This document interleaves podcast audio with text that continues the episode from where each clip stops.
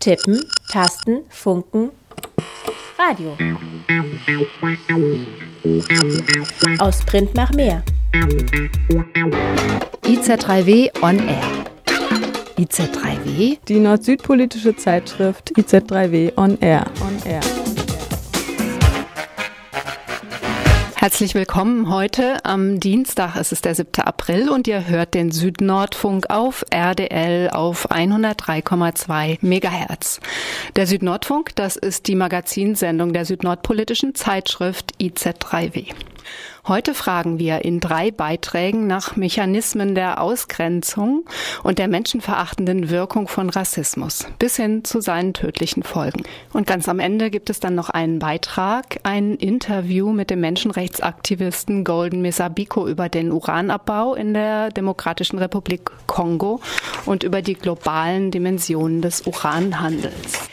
Vor 100 Jahren wurde während des Ersten Weltkriegs ein systematischer Genozid an ArmenierInnen verübt. In den Jahren 1915 und 1916 fielen ihm durch Massaker und sogenannte Todesmärsche mindestens 300.000 Menschen zum Opfer, nach manchen Schätzungen sogar bis zu 1,5 Millionen. Verantwortlich für den Völkermord war die Regierung des Osmanischen Reiches. Gebildet wurde sie zu jener Zeit von der nationalsozialistischen Bewegung der Jungtürken. Ihnen galten die christlichen Armenierinnen als Verräter, die mit dem russischen Feind kollaborierten. Der Journalist Jürgen Gottschlich greift in seinem neuen Buch einen bislang wenig bekannten Aspekt des Armenien-Genozides auf, die deutsche Beihilfe zum Völkermord. Darin geht es um, so der Titel, Deutschlands Rolle bei der Vernichtung der Armenier. Im Februar ist sein Buch dazu erschienen. Zum Zeitpunkt des Genozids war das Osmanische Reich ein enger Verbündeter des Deutschen Reiches. Gottschlich hat nicht nur Archive in der Türkei und in Deutschland ausgewertet. Er hat auch die Schauplätze des Genozids bereist und und Nachkommen der Opfer befragt. Christian Stock sprach mit dem Autor. Können Sie für uns kurz zusammenfassen, was die wesentlichen Gründe sind, warum Sie von einer deutschen Mittäterschaft an diesem Armenien-Genozid ausgehen?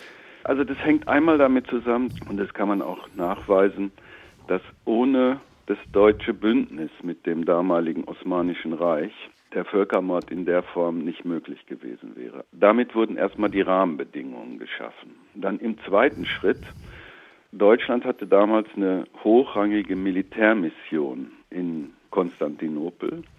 Wichtige deutsche Offiziere haben hohe Posten in der Hierarchie der osmanischen Armee besetzt und waren auch beteiligt an der Vorbereitung, Organisation und letztlich auch Durchführung der Deportation. Hauptsächlich erstmal aus dem Osten des Landes entlang der Front nach Russland mit dem Argument, äh, die armenische Zivilbevölkerung sei ein Risiko hinter der Front, weil die Armenier angeblich mit den Russen sympathisieren würden oder aber direkt mit den Russen kollaborieren würden. Dann kommt der dritte Punkt. Also bis dahin kann man noch sagen, gut, es ging um Deportation, das war auch in anderen Kriegsgebieten üblich. Und äh, man kann unterstellen, dass den Deutschen zu dem Zeitpunkt nicht klar war, dass, dass der türkischen Führung nicht nur um Deportation, sondern um Vernichtung der Armenier ging. Das haben sie dann aber relativ schnell realisiert. Spätestens jetzt hätten sie ja dann einschreiten müssen. Das haben sie aber nicht gemacht. Sie haben erstmal stillgehalten. Und als dann später ein neuer Botschafter tatsächlich einschreiten wollte, wurde er von der Amtsspitze in Berlin daran gehindert. Immer mit dem Argument, das Bündnis mit dem osmanischen Staat ist für die Erreichung unserer Kriegsziele so wichtig, dass uns egal ist, wenn darüber die Armenier zugrunde gehen. Und ich finde, das zusammengenommen rechtfertigt den Begriff Beihilfe, ist mehr, als dass man nur passiv zugeschaut hat. Also es gab nicht nur Mitwisser im Deutschen Reich, sondern auch Mittäter. Also gab es in irgendeiner Form eine aktive Beteiligung, äh, Waffenlieferungen, logistische Unterstützung? Ja, das sowieso. Also ab einem bestimmten Zeitraum innerhalb des Krieges wäre die türkische Armee überhaupt nicht mehr in der Lage gewesen, Krieg zu führen ohne den Nachschub aus Deutschland. Angefangen von Waffen über Munition bis hin zu Kohle, damit überhaupt Energie da ist, um äh, Maschinen am Laufen zu halten, hing alles von der deutschen Unterstützung ab. Aber auch ganz konkret bei der Verfolgung der Armenier. Also es hat mindestens von einem hohen Offizier eine direkte Beteiligung an der Niederschlagung von armenischen Widerstandsakten gegeben, wo Leute sich gegen die Deportation gewehrt hat. Vor allen Dingen aber der damalige Generalstabschef im osmanischen Heer, Fritz Bronsart von Schellendorf, war die rechte Hand von Kriegsminister Enver Pascha und für die gesamte Planung des Krieges zuständig. Und es gibt Belege aus den Akten, wo er Deportationen anordnet, wo er sich darum sorgt, dass die Deportationen zügig durchgeführt werden. Also er war da involviert. Gab es denn umgekehrt auch politische Strömungen oder auch herausragende Einzelpersonen, die das äh, Genozid an den Armeniern ähm, abgelehnt haben oder die wenigstens ahnten, was da auf die Armenier zukommt? Es gab den Pfarrer Lepsius, der war der große Freund der Armenier, der versucht hat, diesen Völkermord zu verhindern. Der war Vorsitzender der deutsch-armenischen Freundschaftsgesellschaft, leitete äh, also die Waisenhäuser in Südostanatolien, äh, speziell in Urfa, und Lepsius hat mehrfach versucht, Einfluss zu nehmen, ist aber daran gehindert worden, letztlich auch daran gehindert worden, in Deutschland überhaupt darüber zu berichten. Also das äh, wurde von der Kriegszensur verhindert. Er hat dann selber also eigentlich ein Buch über die Situation gemacht, äh, hat die an sämtliche Abgeordnete des Reichstages verschickt, an die Minister natürlich, an äh, hohe kirchliche Stellen das wurde auch verboten. Er musste daraufhin, ist dann nach Holland ausgewichen. Während des Krieges hatten die keine Chance, äh, Einfluss zu nehmen. Also es gab zwischen kirchlichen Kreisen, die wenigstens humanitäre Mittel in die syrische Wüste bringen wollten, dahin, wo man die Armenier, die die Todesmärsche überlebt hatten, dann hingebracht hat, und dem Auswärtigen Amt gab es dann zum Schluss so eine Art Agreement, dass man gesagt hat, okay, wenn ihr in euren Publikationen nichts darüber schreibt, wenn ihr überhaupt euch stillhaltet, gewähren wir euch die Möglichkeit über äh, Drittländer, also beispielsweise über die Schweiz, Hilfsmittel nach Mesopotamien zu bringen.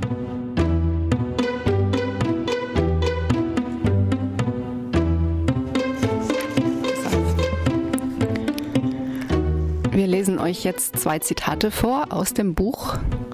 Die deutsche Regierung war aus erster Hand über die Vertreibung und Ermordung der Armenierinnen informiert. Das legt ein Zitat nahe aus einem Schreiben vom 17. Juni 1915 von Botschafter Hans Freiherr von Wagenheim an Reichskanzler Bethmann Hollweg. Die Austreibung der armenischen Bevölkerung aus ihren Wohnsitzen in den ostatolischen Provinzen, ostanatolischen Provinzen wird schonungslos durchgeführt. An einzelnen Stellen ist es schon während der Überführung zu Ausschreitungen gekommen. Die von Diyarbakir nach Mosul abgeschobenen Armenier sollen unterwegs abgeschlachtet worden sein. Dass die Regierung die Ausgetriebenen mit Geld und Nahrungsmitteln oder sonst unterstützt, ist ausgeschlossen. Noch Jahre nach dem Genozid rechtfertigten deutsche Militärs das brutale Vorgehen der osmanischen Truppen. Stabschef Felix Kruse, der 1914 und 1915 selbst am Kaukasusfeldzug beteiligt war, hetzte am 28. Juni 1921 in der rechtskonservativen Deutschen Allgemeinen Zeitung gegen die Armenierinnen. Man kann gegenüber den Türken nicht gut verlangen, dass sie gegenüber solchen Feinden sanfte Lämmer sein sollen. Langjähriger Völkerhass hat sich entladen, in Formen, die im Orient nicht so ganz ungewohnt sind als dem Europäer. Wenn die hinterlistigen, grausamen und scheinheiligen Armenier hinterher über die Türken zetern, so kann man ihnen entgegenhalten, wie sie es von Anfang an selbst gemacht haben. Soweit die historische Situation. Kommen wir zur Gegenwart, kommen wir zu Ihrem Buch. Wie werden Ihre Thesen, also die These, dass das Deutsche Reich Beihilfe zum Völkermord an den Armenierinnen geleistet hat, wie werden die in der deutschen Öffentlichkeit heute rezipiert? Na, erstmal bin ich positiv überrascht, dass sich wirklich mehr Leute äh, dafür interessieren, als ich vorher gedacht hatte.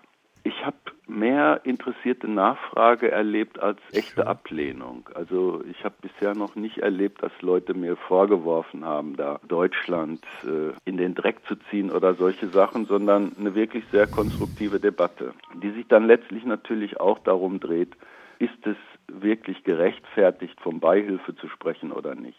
Also die Bundesregierung hat ja in ihrer, oder der Bundestag, vor zehn Jahren in einer Entschließung schon eingeräumt, dass das damalige Deutsche Kaiserreich in dieser Armenien-Geschichte, wörtlich heißt es da in der Entschließung, eine unrühmliche Rolle gespielt hat. Mir geht es jetzt darum zu präzisieren, wie sah diese unrühmliche Rolle eigentlich wirklich aus. Und äh, da wollen die offiziellen Stellen nichts zu sagen. Also verschiedene Medien, mit denen ich Interviews gemacht habe, haben dann beim Auswärtigen Amt angefragt, ohne Erfolg bislang. Aber ich erwarte eigentlich, dass es bei der Bundestagsdebatte, die am 24. April, also zum Jahrestag, 100 Jahre Genozid, stattfinden soll, da dann zu weiteren Präzisierungen kommen wird. Wie beurteilen Sie denn insgesamt die deutsche Außenpolitik im Zusammenhang mit dem äh, Armenien-Genozid? Wäre eine offizielle Schuldeingeständnis, eine offizielle Entschuldigung eine angemessene Sache? Wären möglicherweise sogar Entschädigungen für Nachfahren bzw. Vereinigungen von Nachfahren angemessen? Ja, um mit dem letzten anzufangen, also ich glaube nicht, dass diese Geschichte eine, äh, eine rechtliche Dimension hat, dass da Restitutionsansprüche geltend gemacht werden. Jedenfalls nicht gegenüber Deutschland, äh, sondern gegen die Rechtsnachfolger des Osmanischen Reiches, also gegen die Türkei. Für Deutschland ist es aus meiner Sicht eine moralische Frage, sich dazu offensiv zu bekennen, zu sagen, ja, es hat ein Völkermord stattgefunden und ja, wir waren mehr oder weniger daran beteiligt. Das würde meiner Meinung nach auch dazu führen, dass die Position der Türkei, die sich ja bis heute auf den Standpunkt stellt, immer noch, äh, man könne auf keinen Fall vom Völkermord sprechen, würde diesen türkischen Standpunkt ins Wanken bringen. Also wenn Deutschland als der damalige Bündnispartner sagen würde, ja, es war so, käme auch die offizielle türkische Position ins Schleudern.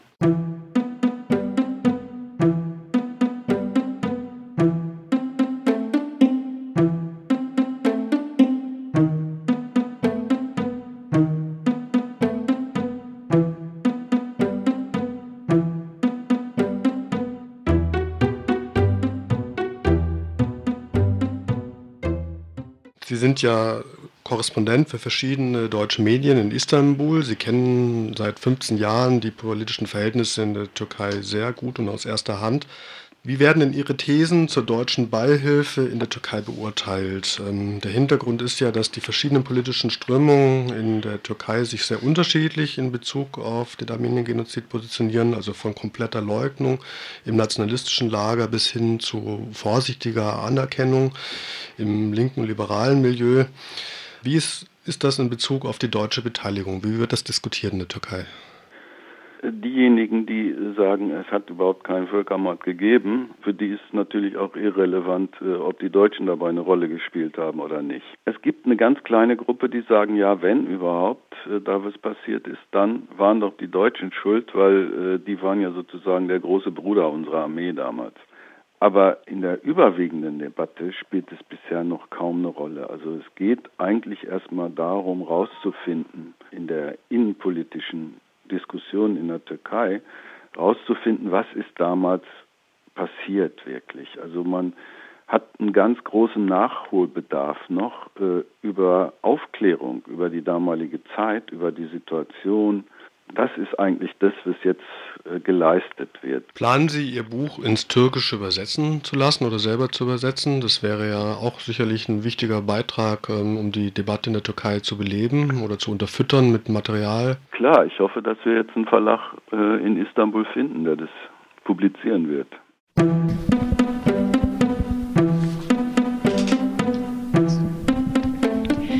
Vorwort seines Buches schreibt Jürgen Gottschlich, nicht nur die Türkei, sondern auch Deutschland hat noch Nachholbedarf bei der Aufarbeitung dieses dunklen Kapitels der Geschichte. Hier noch einmal der Titel seines Buches Beihilfe zum Völkermord Deutschlands Rolle bei der Vernichtung der Armenier. Erschienen ist das Buch im Christoph Links Verlag. 344 Seiten für 19,90 Euro. Eine ausführlichere Langfassung dieses Interviews könnt ihr übrigens in der nächsten Ausgabe der IZ3W dann gerne nachlesen. Ende April erscheint das. Schaut einfach ins Internet unter www.iz3w.org. Die Sowjetunion bildete Hunderttausende junge Menschen aus Afrika aus. Offiziell gab es dort keinen Rassismus. Wie leben schwarze Menschen im heutigen Russland? Dieser Frage geht die Ethnologin und RDL-Journalistin Svetlana Boltowskaja nach. Sie sprach mit zwei jungen Afrikanern, Ronny Kumi aus Ghana und Drame aus Guinea. Am 22. März fand in St. Petersburg ein Kongress der rechtsextremen Parteien Europas statt. 150 Teilnehmer aus der ganzen Europäischen Union und der Russischen Föderation trafen sich in St. Petersburg. Darunter waren zum Beispiel die deutsche NPD oder die griechische rechtsextreme Partei die Goldene Morgenröte. Das ist leider kein Einzelfall. Das Land, das früher Tausende, Hunderttausende Menschen aus der dritten Welt und vor allem aus Afrika ausbildete und sich als rassismusfreies Land positionierte, ist heute durch immer steigende rassistische Gewalt und Diskriminierung gekennzeichnet. Ich sprach mit ehemaligen Studenten, die in Moskau und St. Petersburg lebten und äh, mein erster Gesprächspartner war Romy Kumi aus Ghana. Er war in den letzten Jahren Leiter eines antirassistischen Zentrums in Moskau. Er erzählt über die Situation in der russischen Hauptstadt. You know, the life in Moscow is very difficult for foreigners, especially if you are black. You are being discriminated in anything that you do. Das Leben in Moskau ist sehr schwierig für Ausländer, besonders wenn sie schwarz sind. Sie werden diskriminiert in allem, was sie tun wenn sie einen Job suchen, egal was für eine Qualifikation sie haben. Sie kriegen nie einen Job, der ihren Qualifikationen entspricht. Man gibt ihnen nur einen Donkey-Job. Wenn ich sage einen Donkey-Job, ich meine in die Küche gehen, putzen, waschen und man gibt ihnen ein sehr kleines Geld. Aber die meisten Afrikaner sind hier Flüchtlinge. Sie haben keinen Platz, wohin sie gehen können. Schwarze Leute werden auf der Straße fast jeden Tag verprügelt. Eigentlich ist der Rassismus hier sehr stark. Die rassistischen Angriffe sind so, dass 60 Prozent der Opfer sterben. Nur 40 Prozent überleben, weil, wenn Skinheads schlagen, verwenden sie Stiefel, treten mit denen auf den Kopf. In St. Petersburg fingen sie an zu schießen. Dies bedeutet, sie wollten uns töten. Aber Gott sei Dank, heutzutage, heute verändern sich die Dinge zum Besseren. But all the same, thanks be to God, now is better. I mean, they will have education which is quite cheaper. Das russische Bildungssystem im Vergleich ist billiger. Wenn ein afrikanischer Student eine Möglichkeit hat, eine günstige Ausbildung zu erhalten, denkt er, okay, lass mich freiwillig hingehen. Wenn ich nicht getötet werde, werde ich überleben und ein Diplom haben. Aber die meisten Flüchtlinge wollen nicht hierher kommen, um hier zu bleiben. Sie kommen nur vorübergehend. Die Flüchtlinge wissen über rassistische Angriffe hier. Aber sie hoffen, dass sie hier bei der UNO registriert werden und es nicht lange dauern wird, bis sie in ein anderes Land umgesiedelt werden. In ihrem Land herrscht ein Krieg und wenn du vom Krieg fliehst und eine Möglichkeit hast, nach Russland zu kommen, denkst du nicht daran, dass Russlandland hat Skinheads, die Menschen töten. Denn wenn sie nur eine Chance haben, nutzen sie diese Chance und dann kommen sie nach Russland, um zu sehen, was hier los ist. And you come to Russia, you see what is going. Wir haben Leitfaden auf das Papier gedruckt, die wir Flüchtlingen geben, die, uns, die zu uns zum ersten Mal kommen. Wenn sie Ausländer sind, gehen sie in der Nacht nicht zu Fuß. Gehen sie in der Nacht nicht allein raus. Aber wenn es schwierig ist und sie müssen unbedingt los, gehen sie in Gruppen, vielleicht drei bis fünf Leute zusammen.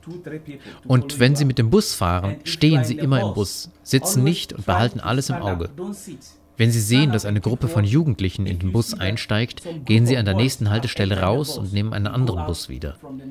Wenn Sie in der Bahn oder U-Bahn sind, schauen Sie, ob ein Fernsprecher in der Nähe von Ihnen ist, damit Sie im Falle eines Angriffs in der Lage sind, mit dem Fahrer zu kommunizieren. Gehen Sie immer dorthin, wo ein Polizist ist. Und wenn Sie den öffentlichen Verkehr nutzen, gehen Sie dorthin, wo alte Menschen, eine alte Dame oder ein alter Herr ist. Denn wenn Jugendliche Sie wahrscheinlich nicht schlagen werden, wenn neben ihnen alte Leute sind, wie in eine Schlägerei involviert werden könnten. So sind unsere Leitfaden, die wir geben. September ist die Zeit, in der neue Studenten kommen, die sich noch nicht auskennen. Und diese Skinheads wissen das und starten ihre Angriffe. September is the time new students come and when the new students comes these boys as soon as they see that ah, now students are entering into the country then they begin to attack. Drame aus Guinea studiert in Voronezh und Moskau. Heute lebt er in Frankreich. Drame erzählt uns über seine Erfahrung als Student in Russland. И потом начал слушать про это фашизм, Это тоже было другая проблема. Это было в Воронеже. И потом с первый день, первый раз, когда мы слушали про скинхедов, Und dann hörten wir über den Faschismus. Er war ein anderes Problem. Am ersten Tag, als wir über Skinheads zum ersten Mal hörten, hatte man einen Jungen aus Marokko zusammengeschlagen. Alle hatten Angst. Man beschrieb uns, wie sie gekleidet sind, wie sie aussehen, damit wir vorsichtig waren. Und wir waren ab dann immer nur zusammen unterwegs und hörten auf, in die Stadt alleine spazieren zu gehen. Die ganze Zeit waren wir traurig, weil, wenn wir spazieren gingen, schauten uns Leute auf der Straße, im Bus so an, als ob sie nie im Leben Menschen mit schwarzer Hautfarbe gesehen hätten. Manche zeigten auf uns mit ihrem Finger, manche lachten. Habt ihr euch nicht gewaschen? Wascht ihr euch überhaupt? Wir verstanden das nicht. Das war ein großer Schock. Или люди так тебе показывают по пальцам, о, некоторые смеются, или, а, у вас вы не помыли, что моется, что ли? Ну, вот, а als ich am 1. September, dem ersten Semestertag, an die Universität in Moskau kam, war ich der einzige Afrikaner. In unserem Kurs waren andere, aber sie kamen nicht am ersten Tag. Ich versuchte, mit irgendjemandem zu sprechen, aber niemand sprach mit mir. Stell dir das vor. Es sind 80 Menschen. Ich bin alleine. Damals verstand ich noch überhaupt nichts. In der ersten Woche hatten wir ein Praktikum in Informatik und ich saß zufällig neben einem Skinhead in unserer Gruppe. Aber ich wusste nicht. Ich dachte nicht, dass ein Skinhead an der Universität studieren kann. Ich sah natürlich die ganze Zeit seinen glatt rasierten Kopf, aber das bedeutet nicht automatisch, dass er ein Skinhead sei. Ich dachte, er sei ein normaler normaler Mensch wie alle anderen. Und ich fragte, ob er mir die Tastatur erklären könnte, aber er antwortete nein, nur mit einer Geste. Ich verstand, was es bedeutet.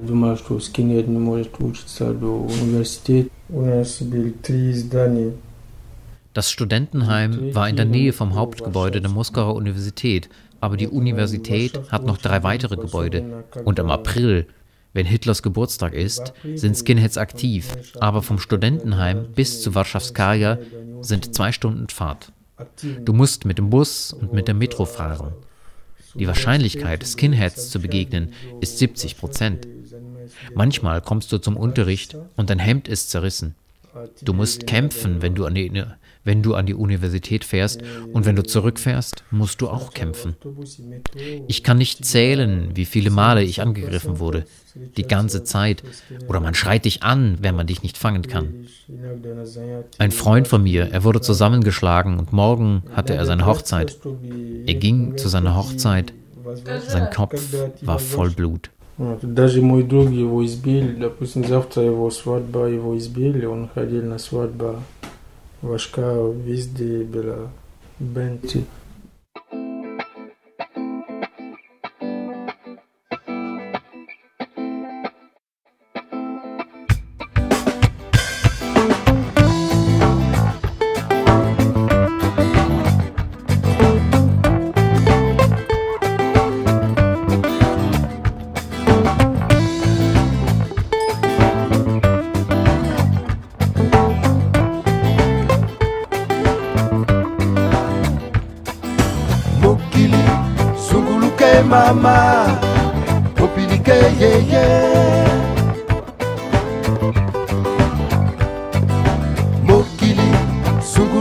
Mama opilike yeye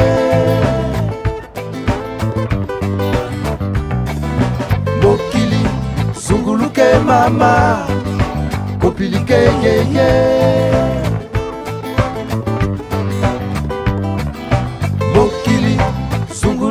mama kopilike yeye ngai nasala nini ngai naboma nani yoyo mokili mindondo mama. Mokili tapale mama. Mokili zunguluke mama. Kopilike yeye Das war die Band Kimbata, eine russisch-afrikanische Band.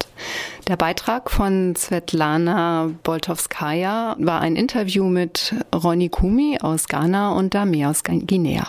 Wer mehr zu Rassismus gegen Afrikanerinnen in Russland erfahren möchte, dem sei die Sendung zum Thema von Radio Ech empfohlen. Die kann man nachgoogeln auf der Seite von rdl.de und dort als Podcast anhören. Zudem auch empfohlen sei das Buch Bildungsmigranten aus dem subsaharischen Afrika in Moskau und St. Petersburg selbst selbst- und Fremdbilder von der Autorin des Beitrags, erschienen im Freiburger Centaurus Verlag 2014. Vorurteile, Stereotype und Kolonialismus. Kein Thema in der entwicklungspolitischen Partnerschaftsarbeit? So lautete der Titel eines Kongresses Mitte März in Freiburg, veranstaltet vom EWF Freiburg, EWF Mannheim und der Stiftung EZ Baden-Württemberg. Den Eröffnungsvortrag hielt der Soziologe Elisio Macamo. Wir sind nicht die anderen, so lautete der Titel. Makamo befasste sich in seinem Vortrag mit der vorurteilsbehafteten Wissensproduktion in der Entwicklungszusammenarbeit und zeigt auf, wie aus Vorurteilen europäischer Denker und Helfer rassistische Strukturen einer ganzen Branche entstehen. Das Bedürfnis, die eigene Identität hervorzuheben, äh, geht mit der Herstellung von Unterschieden einher. Unterschiede zu den anderen. Immanuel Kant zum Beispiel war der Auffassung, dass alle Menschen frei sein sollten. Menschen, seiner Meinung nach, waren solche, die den Mut hatten, äh, von ihrer Vernunft Gebrauch zu machen. Denn Freiheit ist das Ergebnis der Ausübung äh, von dieser Willenskraft. Eingeborene in Tahiti äh, waren seiner Auffassung nach keine Menschen, weil sie eben von dieser Vernunft, so dachte er, äh, keinen Gebrauch machten. Das Verschwinden ihrer Kultur, also der Kultur der äh, Tahitianer, könnte die Welt verkraften. Um mit Kant zu diskutieren, musste man nicht nur zeigen, dass die Menschen auf Tahiti wohl denken können, äh, sondern auch, dass es falsch ist, Freiheit nur auf Menschen zu beschränken, die denken. Dass Menschen, die in der Entwicklungspolitik tätig sind, Vorurteile haben, ist eigentlich keine spannende Nachricht. Wie gesagt, wir alle haben Vorurteile, auch wenn manche von uns äh, besser damit umgehen können als andere. Aber die Machtverhältnisse, welche die Entwicklungspolitik selbst äh, konstituieren, können diese Vorurteile zu einem schwerwiegenden Problem machen. Ich möchte drei Eigenschaften thematisieren, die sowohl allgemeiner Natur sind, äh, als auch typisch äh, sind für den entwicklungspolitischen Kontext. Es handelt sich genau genommen um Denkfehler. Und der erste Denkfehler bezieht sich auf die Art und Weise, äh, wie wir uns mit einer Gruppe identifizieren. Sie sind Deutsche und ich bin Mosambikaner. Und wenn Sie das Bedürfnis haben, eine Grenze zwischen Menschen zu ziehen, die Sie als Deutsch bzw. als Mosambikaner beschreiben, werden Sie auch Merkmale äh, herausheben oder hervorheben, äh, die vielleicht für Sie typisch äh, sind äh, für die jeweilige Gruppe. Und diese Merkmale müssen nicht unbedingt negativ äh, besetzt sein. Das Problem entsteht äh, woanders, und zwar dort, wo Sie annehmen, dass jedes Mitglied der Gruppe Träger dieser Merkmale ist. Sind die Deutschen fleißig? Dann ist jeder einzelne Deutsche fleißig. Sind Mosambikaner äh, soziologisch äh, veranlagt? Äh, dann ist jeder einzelne Mosambikaner soziologisch veranlagt. Und man nennt das äh, in der Logik ökologischen Denkfehler, was äh, sehr gut äh, zu Freiburg passt. Dieser Denkfehler kann verheerende Folgen haben in der Entwicklungspolitik. Man kann zum Beispiel davon ausgehen, dass Entwickeltsein eine Eigenschaft sei, die jeden einzelnen Helfer beschreibt. Ist Baden-Württemberg das Tüftlerländle? Dann sind alle Helfer, die aus diesem Ländler kommen, Tüftler. Ist Deutschland eine Demokratie? Dann sind alle Deutsche Demokraten. Jetzt dürfen wir lachen. Ist Mosambik ein korruptes äh, Land? Dann sind alle Mosambikaner korrupt. Ich habe es oft in der Entwicklungspolitik äh, beobachtet, äh, wie manche Helfer arrogant geworden äh, sind, einfach weil sie das Verhältnis zur eigenen Kultur bzw. zur eigenen Gruppe nicht so richtig deuten könnten. Ich glaube auch äh, ein Problem, was sich da einschleicht, äh, ist, dass äh, Entwicklungshelfer manchmal vergessen, dass sie in effizienten Institutionen äh, arbeiten und sie arbeiten mit Partnern, mit Afrikanern, äh, die nicht in effizienten Institutionen äh, arbeiten. der zweite Denkfehler hat damit zu tun, wie man die Leistung der eigenen Gruppe zeitlich deutet. Deutschland zum Beispiel ist eine Gesellschaft, die Leistung honoriert. Sie bemüht sich, über politische Arrangements sicherzustellen, dass alle die gleichen Startbedingungen, die gleichen Chancen genießen. Aber wir wissen wohl, wie schwierig es ist, gerechte Bedingungen für alle zu schaffen. Der schulische Erfolg, das weiß man auch hier in Deutschland, hat viel mit dem familiären Hintergrund äh, zu tun. Der berufliche Erfolg genauso. Es ist leicht zu denken, vor allem wenn man zu den Erfolgreichen zählt, äh, dass der eigene Erfolg auf die individuelle Leistung zurückzuführen sei. Das wäre grundsätzlich unproblematisch, wenn diejenigen, die sowas behaupten, nicht gleichzeitig behaupten würden, dass die Menschen, denen es schlecht geht, selber schuld sind. Philipp Lepenis, ein Deutscher, äh, beschreibt die Entwicklungszusammenarbeit nicht zu Unrecht als die institutionalisierte Besserwisserei. Schließlich gibt es einen weiteren Denkfehler, der alles toppt. Meiner Gruppe geht es ja gut, der anderen Gruppe geht es nicht so gut. Es ist meine Pflicht, der anderen Gruppe zu helfen. Ich bin als Mitglied einer Gruppe, der es gut geht, verpflichtet, den anderen zu helfen. Und da ist zunächst einmal nichts dagegen einzuwenden, äh, wenn Menschen glauben, dass sie anderen helfen sollen. Was aber die meisten vernachlässigen und äh, in, der Entwicklungspolitik verheerende Folgen haben kann, so ist die Kolonialherrschaft begründet worden. Fortschritt einführen. Zivilisierung von Wilden. Dabei sind äh, Lebenswelten umgekrempelt worden und die dazugehörigen Menschen vor der Aufgabe gestellt worden, sich in einer Welt zurechtzufinden, die sie nicht geschaffen haben.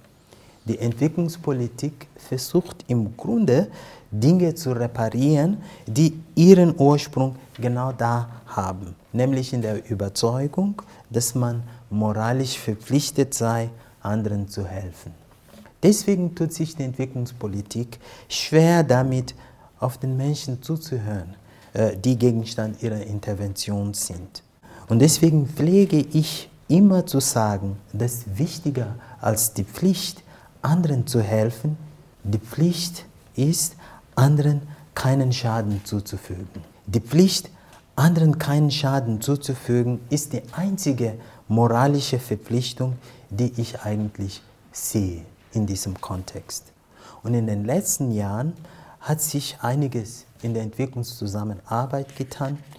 Äh, immer mehr Organisationen reden zum Beispiel von Do No Harm äh, Prinzipien, äh, was im Grunde dieser Einstellung Rechnung trägt, die ich für richtig halte. Aber eben, wenn es meiner Gruppe gut geht, und ich in der Lage bin, anderen zu helfen, kann ich neben den vielen guten Sachen, die ich leisten kann, viel Unheil anrichten. Wie sagt man das äh, so schön auf gut Deutsch? Äh, das Gegenteil von gut ist nicht böse, sondern gut gemeint. Ich beobachte mit äh, großem Vergnügen, äh, wie die Schweiz äh, zum Beispiel auf die Ernennung äh, von einem Afrikaner, Tijan Chiam, zum CIO der Credit Suisse eine der größten äh, Banken, Tijan Jam, kommt aus äh, der Elfenbeinküste. Ja, wie die Schweiz darauf reagiert. Die Journalisten wissen nicht einmal, wie sie darüber berichten sollen. Sollen sie schreiben, dass ein Schwarzer ernannt worden ist? Oder sollen sie lieber schreiben, ein kompetenter Mensch äh, ist ernannt worden ist? Ich meine, die kleine Schweiz, äh, die steht Kopf und ist ratlos. Sie verwaltet nun nicht nur schwarze Gelder, sondern sie lässt Schwarze die Gelder verwalten. Und ob das, ob das funktionieren kann, ja. Ich habe sogar aus diesem Anlass äh, eine Art Kniege im Umgang mit farbigen Führungsmenschen äh, verfasst, um eben den Schweizer dabei zu helfen. Und meine Ratschläge sind äh, besonders natürlich an die Chefetagen gerichtet, äh, damit sie wissen, äh, wie sie nun Smalltalk äh, gestalten können. Denn die Gefahr, in Fettnäpfchen äh, zu treten, ist jetzt groß oder größer geworden. Ich sage zum Beispiel, dass sie auf die Fragen aufpassen sollen, die sie stellen. Sie sollen sensibel sein bei der Wahl von Themen und natürlich vorsichtig sein bei der Verwendung von bestimmten äh, unschuldigen äh, Ausdrücken. Ich meine, wenn, wenn der Kredit Suisse nicht gut geht, darf man dem CEO nicht sagen, ich sehe schwarz. Ich meine, das. nicht alle Frage, äh, Fragen kommen gut an, wenn man sich mit Afrikanern unterhält. Die Frage zum Beispiel, ob der Herr Tijan Cham gerade eine Lehre äh, bei der Bank äh, absolviert. Und damit geht auch die Frage einher, ob er nun immer hier leben möchte, also in der Schweiz. Und das ist wirklich unterste Schublade. Äh, die Frage vermittelt immer den Eindruck, dass jeder Afrikaner seinen Platz hat, wo er nach getaner Arbeit zurückgehen muss. Jeder andere darf leben, wo er möchte, nur nicht der Afrikaner.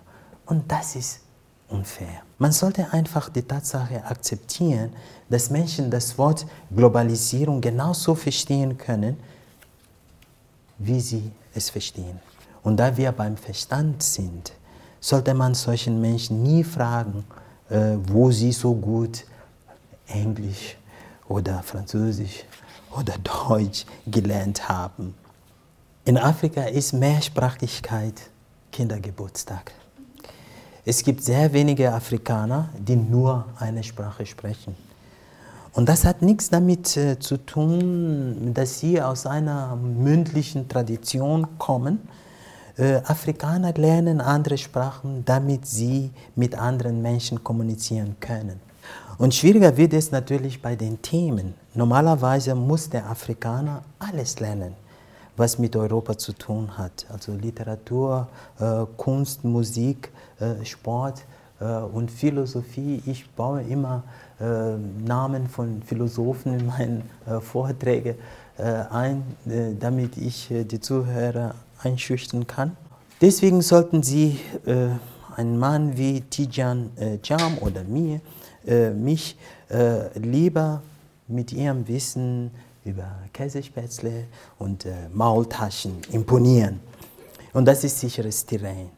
Äh, man sollte auch der Versuchung widerstehen, äh, Afrikaner für Dinge zu bewundern, für welche Europäer keine Urheberrechte besitzen. Pünktlichkeit, Fleiß, Sauberkeit. Solche, solche Tugenden kommen in Afrika häufiger vor, als Sie vielleicht denken. Vorurteile ergeben sich aus der Grenzziehung und diese Grenzziehung stellt die Bedingung für die Wahrnehmung der anderen, der zu unserem Wissensgegenstand äh, wird. Um dagegen vorzugehen, muss man mit, mit den Voraussetzungen von unserem Wissen äh, befassen, nicht mit den einzelnen äh, Wissensinhalten, die sich aus dieser Grenzziehung ergeben.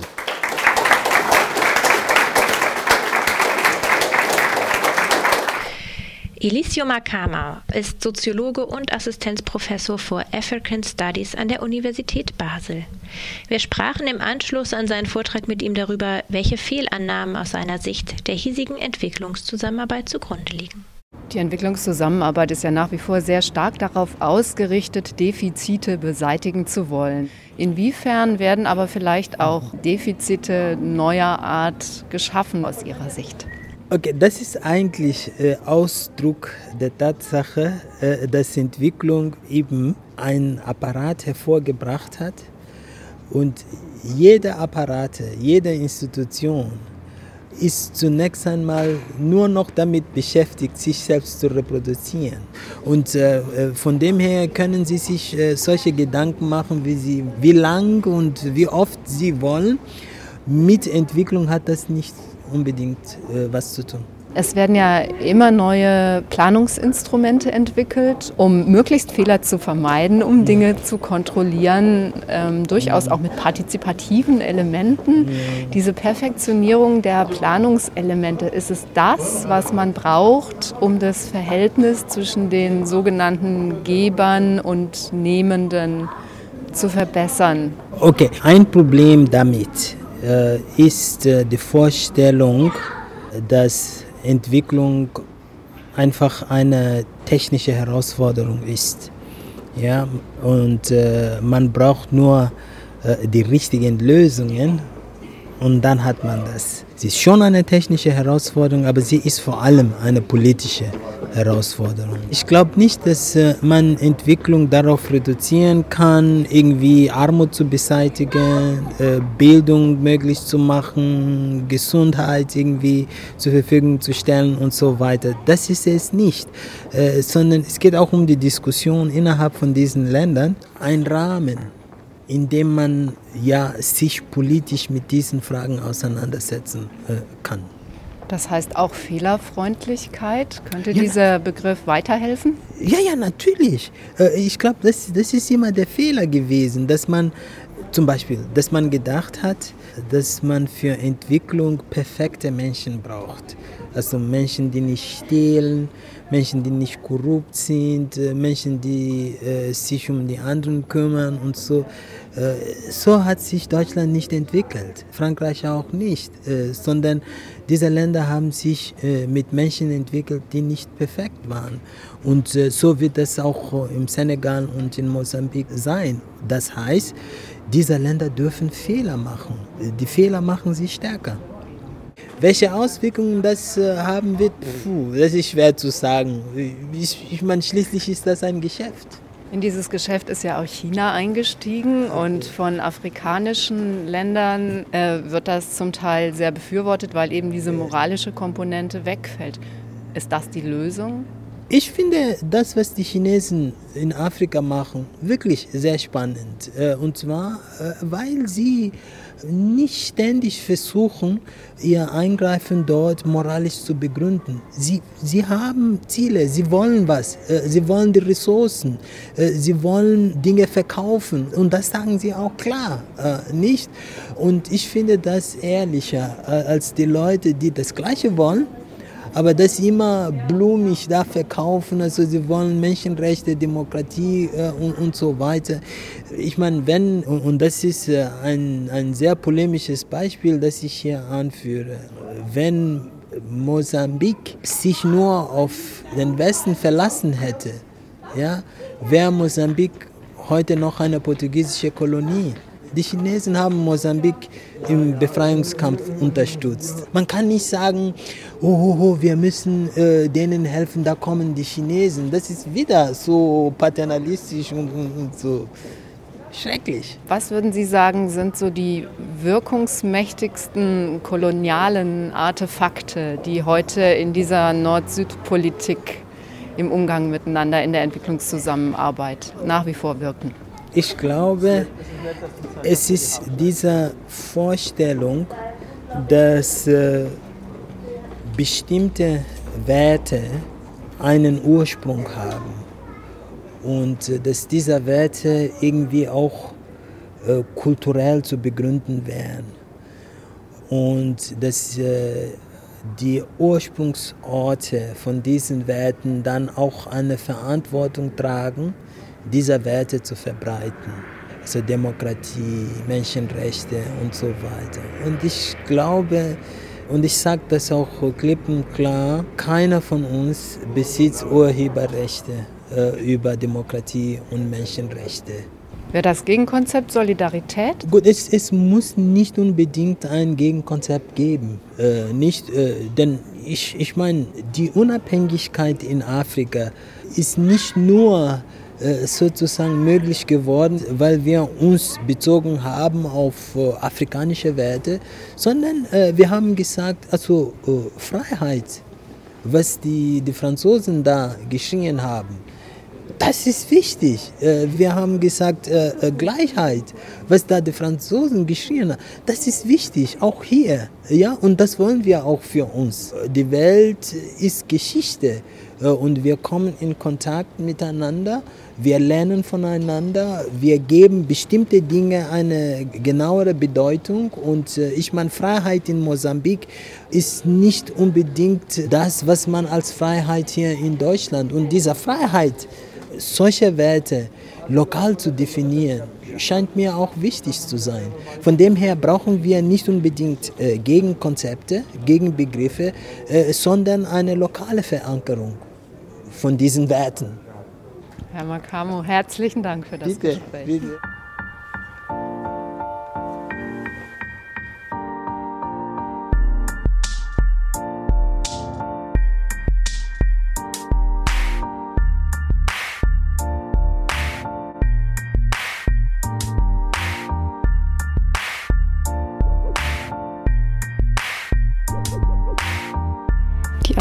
Atombomben, welche die USA im Zweiten Weltkrieg über Hiroshima und Nagasaki abwarfen, wurden mit Uran aus der Demokratischen Republik Kongo hergestellt. Gegen den Abbau von Uran im Kongo zu kämpfen, das ist für Golden Misabiko vor dem Hintergrund dieser Geschichte selbstverständlich. Er ist Menschenrechtsaktivist und prangert die Zustände in den Minen der kongolesischen Region Katanga öffentlich an. Aufgrund seiner Arbeit wurde er mehrmals inhaftiert im Kongo und lebt seit über vier Jahren im Exil. Wir sprachen mit ihm über seine Arbeit in den 1990er Jahren und ja, bis heute. You have been working as a human rights activist for over 20 years. And in the 1990s, you have been living in Lubumbashi, in mm-hmm. Katanga, in the Democratic Republic of Congo. This was at a time when Mobutu was still in power as president. In the years that followed, the Congo was facing two very brutal wars. Maybe we could go back a bit to that time and you could give us an insight of how you were working at that time, how your human rights work looked like. When I heard that uh, there was the first war in 1996 that was starting in the eastern part of Congo, I was shocked. And um, I tried to use my influence as a human rights defender. I went to Kinshasa to see the parliament members, tell them to stop, to do everything to stop the war. But they did not listen to me.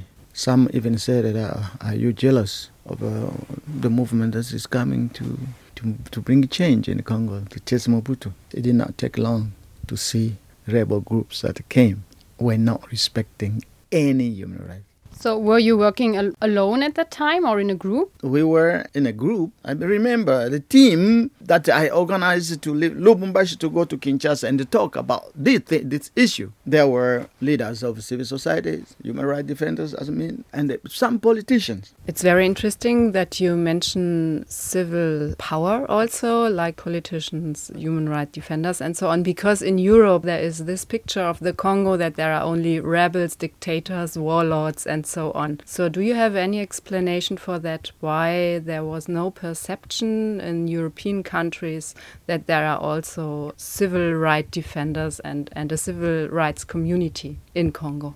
This is a really um, terrible um, understanding of the situation in Congo. I tell you this: among the countries where civil society were doing some actively uh, the work, it's Congo. Congo had an emergency of human rights activities before many African countries. It was under this human rights movement that we even had the first minister of human rights in Congo, under Mobutu. He was obliged to start that because the pressure of the civil society was so high just to come people or also to show some signal in the world that he is not totally dictator. It was a strategy to say, I am the first president in Africa to install the, the ministry of a, of a human right. But this is the one thing. The other thing is that we, civil society, we were very active in Congo. Our fight for uh, changing Congo positively was based on uh, teaching people about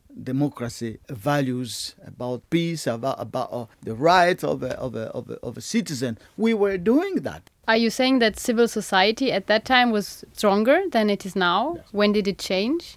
The civil society was so strong that it forced Mobutu to accept that the Congolese constituency, that the Congolese uh, uh, groups, citizens, uh, meet in the national conference to discuss on where they are and uh, what would be the new orientation. Most of the people who accepted to enter this movement in 1996, this rebellion to come to Congo and chase Mobutu, were those who were frustrated by what Mobutu did in National Conference. It was kind of revenge. But it was a revenge that was uh, accompanied by terrible brutality. This movement from Uganda, from Rwanda, from the rebel, from with the Laurent Kabila, came to destroy the spirit of democracy, of human rights that was already planted in, uh, in that country. When they came, these people, most of their targets were the leaders of uh, the civil society. So, uh, once in power, Kabila reopened some uranium mines. Was that a point when you started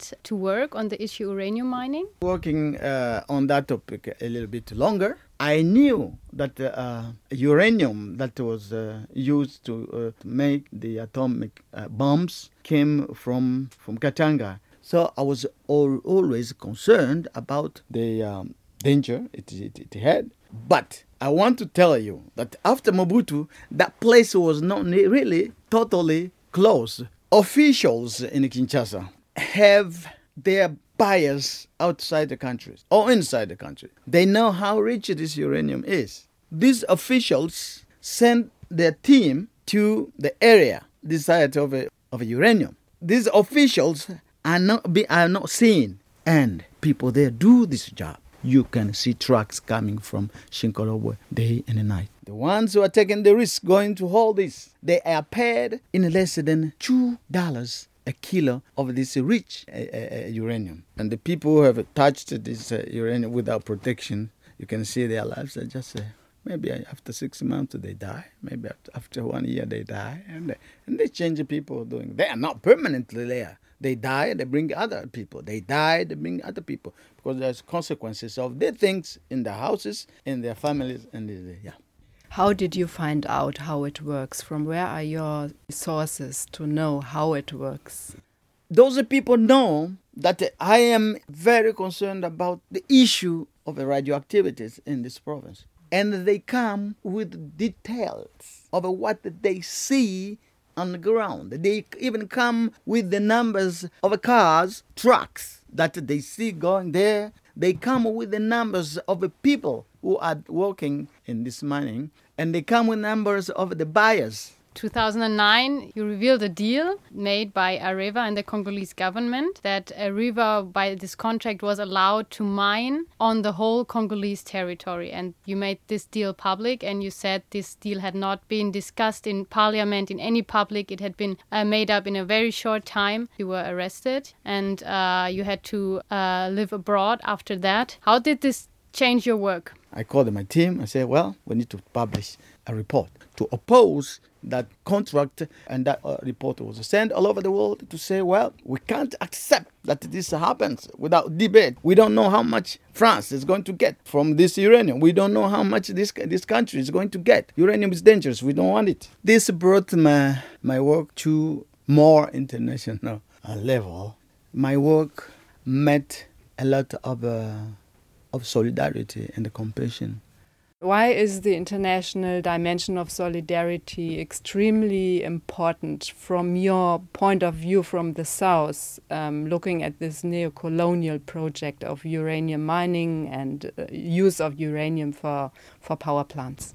African countries were terribly under, under terrible situation of, a, of colonization. We are having the same problem, which, which can be called neo colonialism and especially in the form of natural resources management and including uranium. In Niger, when you don't agree on the uranium price in, in with the, with Areva, with the nuclear industry, if you are president, the next the next month they, they chase. It's neo-colonialism. It's France that is uh, dictating what is uh, politics in, in, in Niger. The consequences of the uranium in this neocolonialism aspect in this mismanagement of natural resources of Africa. Uranium a worse danger than uh, colonialism because if it is in the hands of a, of a brutal person, it can destroy the whole world. We are calling for this same, same, same solidarity to be with us, to join Africa again, to solve the problem of uh, natural resources. The natural resources of Africa must benefit Africa and the people of the, the, the, the countries, and also fairly managed for other partners in the world to benefit from that. This is why maybe some politicians in, in various African countries say, okay, we are also struggling against the neocolonialism. We also have our own needs. We want to to use uranium for our own needs. We we need our own power plants. Um, actually, in Ghana, there is a power plant, an um, nuclear power plant project which passed in the parliament. So, how strong are those politicians who try to focus on uranium use for African needs? I would like here to tell these these African countries that the problem is that we don't have, they don't have technology. Even those people who had tradition the technology of, uh, of nuclear science, they could not prevent the accident of uh, Chernobyl, the accident of um, of Fukushima and other places. Because the problem of a of a nuclear accident is always beyond the understanding of the most intelligent expert on this in, in this world. Where are the biggest challenges for building this international solidarity? We we have many people with us, but many people are not convinced of the value of this solidarity action. We are in a campaign, but without really creating this solidarity as an institution to say we will be representing, we will be working, we'll be traveling, carrying the mission of this of uh, of this solidarity structure. I'm really very astonished to hear that you are talking about the solidarity that we need between Africa and other to work on a, on a, this uh, uranium issue and on a other uh, on on, a, on this neo-colonialism. But this aspect of a solidarity calling, only few people understand it. Noch ein Lesetipp. Golden Misabiko hat in der südnordpolitischen Zeitschrift IZ3W von August 2014 einen Beitrag geschrieben mit dem Titel In den Händen von Kriegsherren, die Geschichte einer Mine in der Demokratischen Republik Kongo. Das war in dem Heft globale Geschäfte mit Uran angereicherte Gefahr nachzugoogeln unter www.ic3w.org. Ja, das war's auch schon wieder heute vom Südnordfunk auf 102,3 Megahertz. Wir hören uns wieder am ersten Dienstag im Mai.